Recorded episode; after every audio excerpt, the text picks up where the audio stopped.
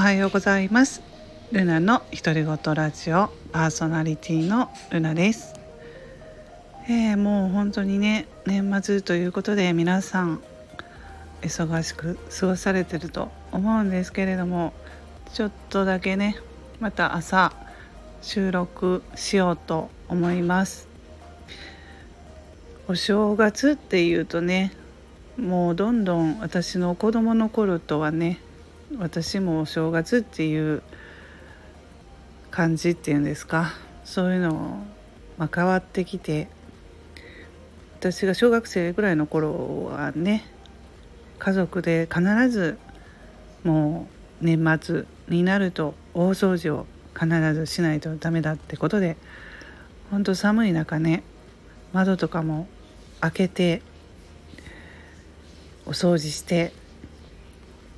お仏壇を磨いたりとかねそういうことをねあのさせられていたしていたってね言いたいんですけどねもう子供ながらにさせられていたなっていうようなね記憶があります。うん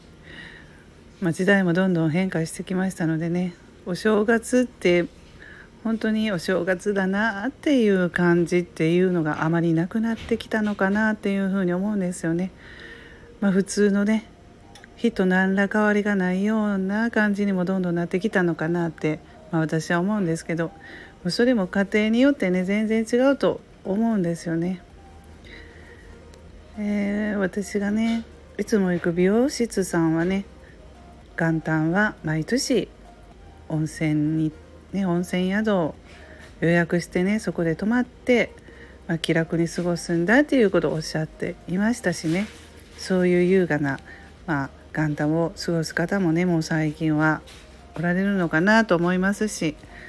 まあ、かといってね幼なじみの友人なんかはもう元旦、えー、大晦日からね元旦のね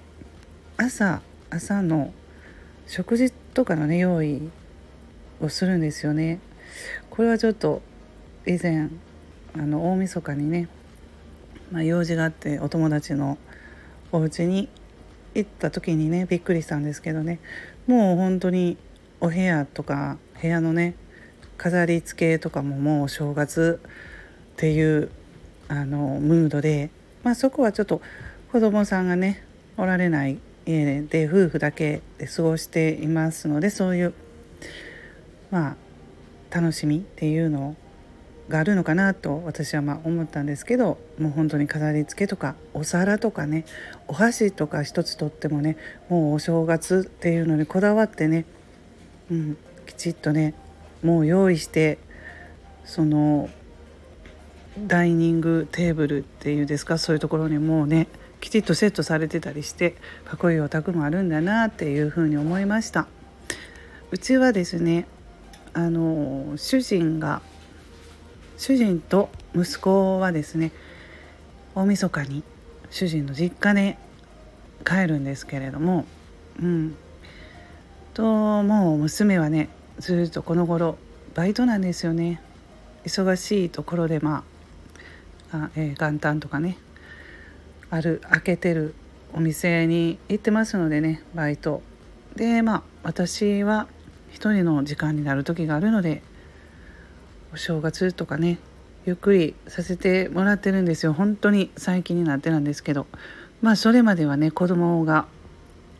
小さかったりするとねうん、あの一緒に主人の実家に行ったりとかして、うん、